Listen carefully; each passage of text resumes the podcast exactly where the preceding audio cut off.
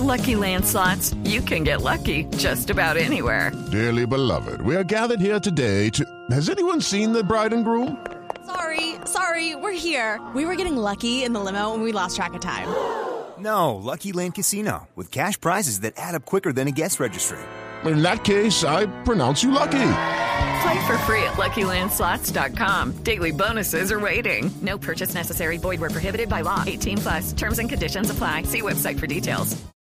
A las 6 de la tarde, 5 minutos, complementamos la exclusiva que anticipamos en Meridiano Blue a propósito del top 10 de los colombianos más buscados en el mundo por la Interpol mediante circular roja. En el quinto lugar aparece Leonardo Bautista Machado, solicitado por la justicia de Montevideo por tráfico ilícito de sustancias estupefacientes. Según la Dijín, este hombre se inspiró en la afamada serie Breaking Bad para crear su propio laboratorio de drogas sintéticas en Alemania, desde donde eran enviadas hacia otros destinos de Europa y a Uruguay. Los sitios preferidos de distribución eran discotecas, bares y pubs de estrato alto. El siguiente en la lista es el Mil Caras Víctor Hugo Valderrama, pedido por Costa Rica y quien basado en la película Atrápame si puedes, asumió varias profesiones y cambió su aspecto físico en distintas oportunidades para realizar estafas que superaron los 3 millones y medio de dólares mediante transacciones en el mercado bursátil. También está alias Jenny, presunta líder de una organización criminal que estafó a más de un centenar de norteamericanos pensionados mediante engaños a través de call centers ubicados en Costa Rica y Carolina del Norte, haciéndoles creer que habían ganado premios y que para obtenerlos debían girar sumas de entre 23 mil y 42 mil dólares. Le espera una condena de 30 años. Y por último, está Héctor Rojas Laverde, solicitado también en Estados Unidos por la comisión de al menos tres hurtos en grandes cuantías de dinero y electrodomésticos remanufacturados para ser vendidos como nuevos en episodios que dejaron gravemente heridos a los propietarios. Wilson. Seis de la tarde, siete minutos. Detalles de esta noticia en blurradio.com.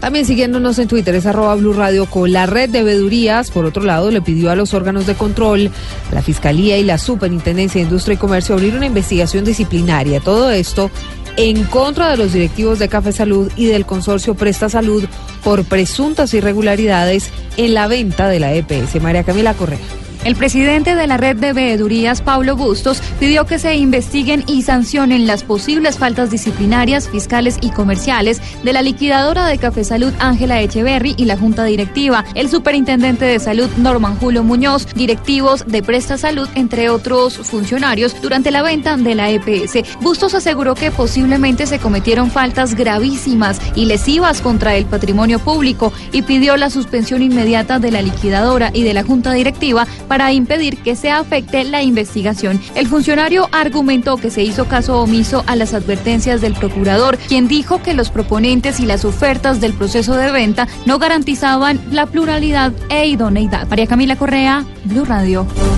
Seis, ocho minutos, María Camila, gracias. En las últimas horas fue interpuesta una acción de tutela en contra del Ministerio de Educación por una serie de irregularidades en torno a 40 mil niños en 178 centros educativos de La Guajira que aún no han iniciado el año escolar. Catalina Vargas. El amparo fue presentado por la Sala Jurisdiccional del Consejo Superior de la Judicatura tras una intervención en el Departamento de La Guajira en donde se hallaron irregularidades en la prestación de los servicios de educación, contratación de maestros, PAE y transporte en 15 municipios del departamento. Pedro Alfonso Zanabria, presidente de la Sala Disciplinaria. En que a este momento eh, los municipios no certificados, que son 15, excepto la, eh, Riohacha, excepto Maicao y Uribia, no cuentan en este momento con el Servicio Integral de Educación. Esto es, eh, no se han contratado profesores, no se han dado inicio en muchos casos al año lectivo escolar. Dicha tutela se interpone con el propósito de amparar el derecho a la educación de los niños indígenas del departamento de La Guajira. Catalina Vargas, Blue Radio. Catalina, sigo con usted, seis de la tarde, nueve minutos. Hay noticia importante a esta hora. La Procuraduría abrió indagación contra Findeter y otras 10 eh, entidades. Esto por presuntas irregularidades en la selección y ejecución de contratos. Así es, Silvia, muy, así es, Silvia, muy buenas tardes. Precisamente el Ministerio Público abrió indagación a 10 entidades por posibles irregularidades en la celebración y ejecución de contratos y proyectos ejecutados por Findeter y entes públicos para la construcción de infraestructura relacionada con la prestación del servicio de acueducto, alcantarillado y saneamiento básico. Las entidades indagadas son Findeter, los municipios de Yopal, Pasto, Armenia e Ibagué, los distritos de Barranquilla, Buenaventura y Santa Marta, así como las empresas Metroagua, Aguas de Ibagué y AAA. Al parecer, se habrían prestado infracciones, se habían presentado infracciones en la selección y ejecución de contratos que habrían estado mediados por actos que ameritan ser investigados disciplinariamente a fin de determinar si se ajustan o no a los principios, normas y reglamentos aplicables en materia de contratación pública. Catalina Vargas, Blue Radio. Catalina, gracias. Cambiamos de tema. Las directivas de la Universidad del Valle ordenaron cerrar hoy el campus por los problemas de orden público que se registraron en las últimas horas. Diana Ruiz. El rector de la Universidad del Valle, Edgar Varela, aseguró que se ordenó suspender las clases en el campus Meléndez, ubicado en el sur de Cali, porque a través de panfletos encapuchados amenazaron con generar desmanes en conmemoración del Día del Estudiante. Incluso, aseguró Varela, varios de estos sujetos se tomaron el campus anoche y lanzaron explosivos. Y en la noche de ayer, un grupo de 15 encapuchados recorrió el campus arrojando papas explosivas. Cosa, por supuesto, que nosotros lamentamos y condenamos. Alguna de la gente que estaba en clases, funcionarios que estaban trabajando, tuvieron que retirarse del campus y con base en esa información que habíamos recaudado, se decidió por el día de hoy suspender las actividades académicas administrativas. Las directivas de Univalle pidieron a la policía acelerar las labores de identificación y judicialización de los vándalos. Se espera que mañana las actividades administrativas y académicas regresen a la normalidad. Desde Cali, Diana Ruiz, Blue Radio.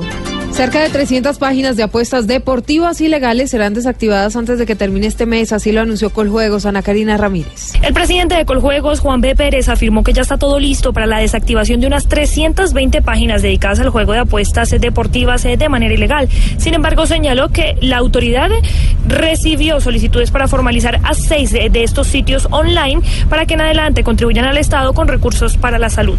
Y hemos venido solicitando a través de en un convenio con la Policía Nacional para solicitar el bloqueo de 326 páginas web que están operando en Colombia de manera ilegal. Cabe recordar que el gremio que reúne a las empresas de juego de suerte y azar reconocieron que hay un 30% del sector que es ilegal y que posiblemente puede estar manejado por bandas criminales.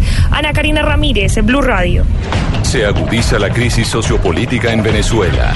Blue Radio informa.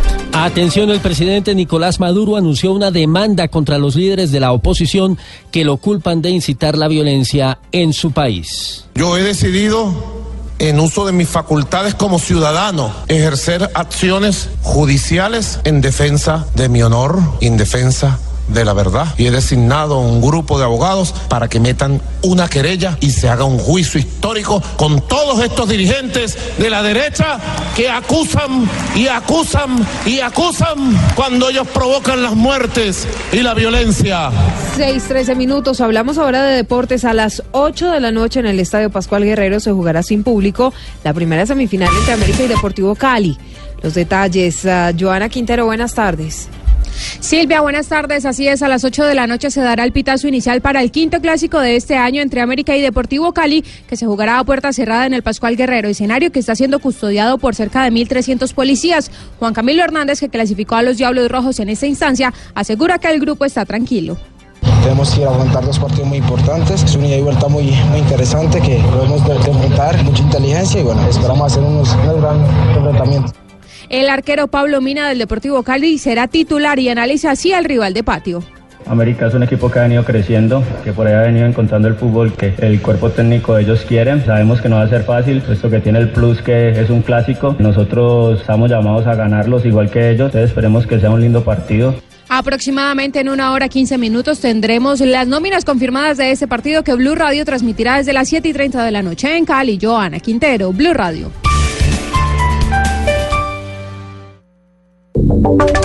Y ahora en Blue Radio, la información de Bogotá y la región.